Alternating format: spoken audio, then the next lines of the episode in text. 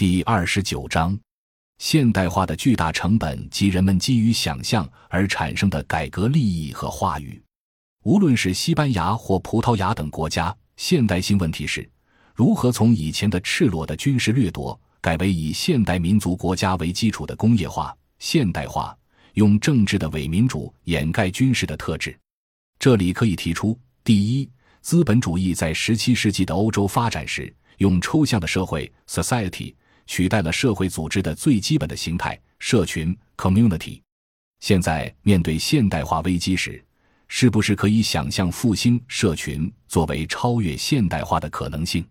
第二，当今天西班牙作为一个民族国家处于衰败的时候，对比起来，中国好像还在崛起，是一个成功的例子。中国作为民族国家的形式好像很少被质疑，但是如果参照欧洲民族国家的历程，又如何在解构现代化的同时设想不同的经济和社会组织形态？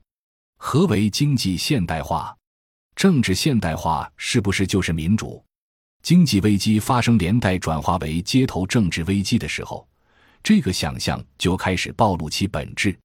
与其说西班牙，不如说我们自己。当我们反思香港经济危险不危险？危险在于高度现代化。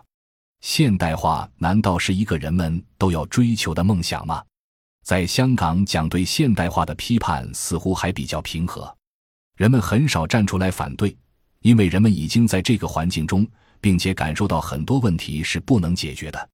而在大陆讨论对现代化的批判，学术上还是可以的，但在很多方面是有问题的。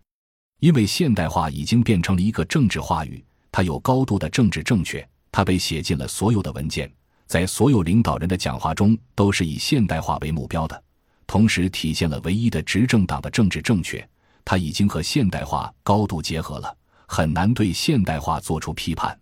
在整个资本主义五百年的历史进程中，现代化是随着现代现象产生的，人们发达了。可以不用付出多少劳动就可以得到几乎是全方位的福利保障，人们把这当作现代化，但这真实吗？生活在这个图景中的人们没意识到，最终现代化的成本被转嫁给了资源、环境、生态灾难。少数人反思到绿色主义、环保运动，反思到绿色和平这种激进的组织，民间也有素食主义。甲烷气体的排放量是大于二氧化碳的。它来源于大规模养殖，一个万头规模的养殖场，它排放的甲烷气体相当于一个中等城市的汽车尾气排放。于是就有人呼吁大家少吃牛肉，少喝牛奶。如果大家都要现代化，每天喝牛奶切牛排，那么甲烷的排放就足以摧毁大气层。因此，就有西方进一步提出华盛顿共识，说百分之二十的人享有现代化，地球就已经受不了了。现在百分之八十的人都想现代化，麻烦就会很大。特别强调的是，十三亿中国人如果像美国人一样消费的话，得增加四个地球。于是这个地球就争吵不休。发展中国家就说：“我们像你们一样搞，为什么现在就不让？”把到目前为止的人类行为做一个经验，根据这些经验归纳出的精神财富理论思想，恰恰是助推着人类走向不可持续的。毁灭的现代化，因为现在让不让现代化变成了国家间的竞争，于是乎就很难放弃。比如让发展中国家不要追求现代化，那么我问：假如你是中国国家领导人，你能提出什么发展目标呢？说从现在开始大家不要吃肉了，改吃素，把西方的激进思想搬到中国来，能行吗？假如是民主制选举，一定会下台。因为中国大陆中产阶级正在崛起，他们越来越扮演着一个新生的角色，要求跟西方人一样的生活水平、一样的政治自由。尽管他们占的比重只有百分之二十三，但是他们的声音非常大。因为大多数的教师、记者这些知识生产者和传播者在传播着他们的声音，他们就是占人口百分之二十三的中产阶级。所以现在人们听到的声音，通过媒体。中产阶级传播着，你们听到的就是中产阶级的声音，这就变成了以中产阶级为主的社会运动，是不是它代表着所有人？不是。所谓中产阶级，是否愿意真的让所有人都享受一人一票的权利？大多数人会模棱两可。中产阶级和占百分之五的大资产阶级，这些精英群体有一个共同的内在要求，就是我们谈判可以，我们素质高，对问题探讨的更深刻，但不能让百分之七十二的民众和我们一样。这个世界上有任何一个现代化政治是让占人口百分之七十以上的下层阶级占有权利的吗？如果有，就不会出现西班牙百分之二十八的失业率，失业的当然是下层群体。人们往往被想象弄得很痛苦，比如现在想象现代化，那能不能达成呢？不能，因为充满了矛盾和斗争。已经达到的，已经破坏了人类生存的环境了。那你要求我不要达到，你能退下来吗？不能。这个世界确实是很有威胁的，这个矛盾几乎不可解。我们在十几年前推进中国大陆的乡村建设中。就提出在思想上要有对现代化的结构。我们不是 the structure，而是 the constructor。我们试图中性一点的来看待这一切。从这个角度，我们说精英之间可以谈判，但精英和大众之间就不是双向的了。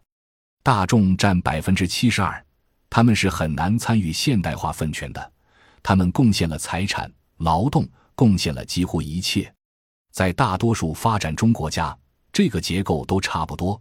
大资本包括外国资本占极少数，带来了占百分之二三十的中产阶级，剩下的占百分之五六十的大众。这个还是一个金字塔结构，相对比较稳定。麻烦在于，在大多数发展中国家是一个枣核型结构，比如在印度，完全无财产的人占百分之五十，中国的占百分之七十二的人目前还是小有产者。这是中国和大多数发展中国家的差别。就在于中国还是个金字塔结构，下层还是小资产阶级。比如农民虽然很穷，但他还有地，至少饿不死。中国大陆目前的政治合法性还取决于六十年前开展的土地革命，它是所有土地都平均分配了，所以中国大陆在基本财产关系上每个人都有一份。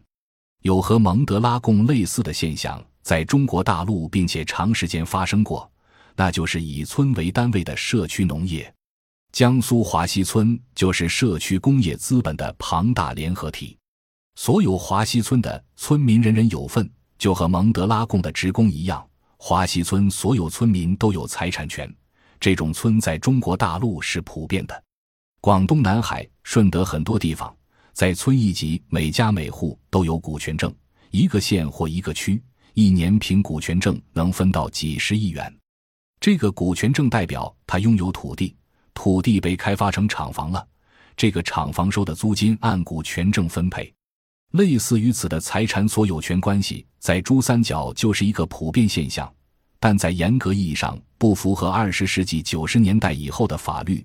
中国进入激进的私有化改革，世界银行共识在中国实行，变成很大的私有化运动。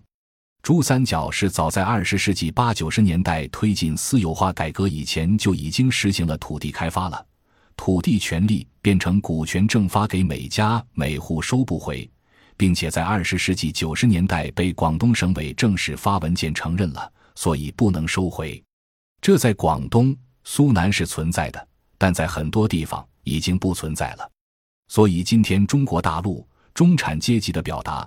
是把二十世纪九十年代的私有化改革当成真改革，今天的改革要保护的是二十世纪九十年代私有化改革的利益，在这其中，相当一部分官员变成腐败官员，因为搞改革的官员中有一部分人就是凭借权力去占有股权的。这个过程我了解，因为我就在推进改革的队伍中。人和人不一样，我可以很自豪地说，我没得一分钱的好处。后来，当因某种原因不让我工作三年后，人家有个道理说，这个人搞了那么多的股份制改革，没有一分钱的股票。我可以保证我自己没有，但不能保证别人没有。得到利益的这部分人形成了改革利益群体。现在的部分利益集团大到足以影响中央决策。现在有一股反对改革的思潮，然后我们要坚持改革，这个斗争是表面的。内在的是不同利益集团的斗争。相当部分的大众失去了财产，站出来说你的改革不合法，剥夺了我，我的财产是土地革命战争中流血换来的。这部分人反对二十世纪九十年代剥夺他们财产的改革。相对一部分的工人站出来说，这个国家原来没有资产，我们贡献形成了资产，却被你们占有了，你们得还给我们。这些人就被定义为反改革。谁在坚持改革呢？那些在改革中获益的那部分人认为自己是改革派，要保护改革。外面的人稍不注意，就被某个利益集团牵着鼻子走了。感谢您的收听，本集已经播讲完毕。喜欢请订阅专辑，关注主播主页，更多精彩内容等着你。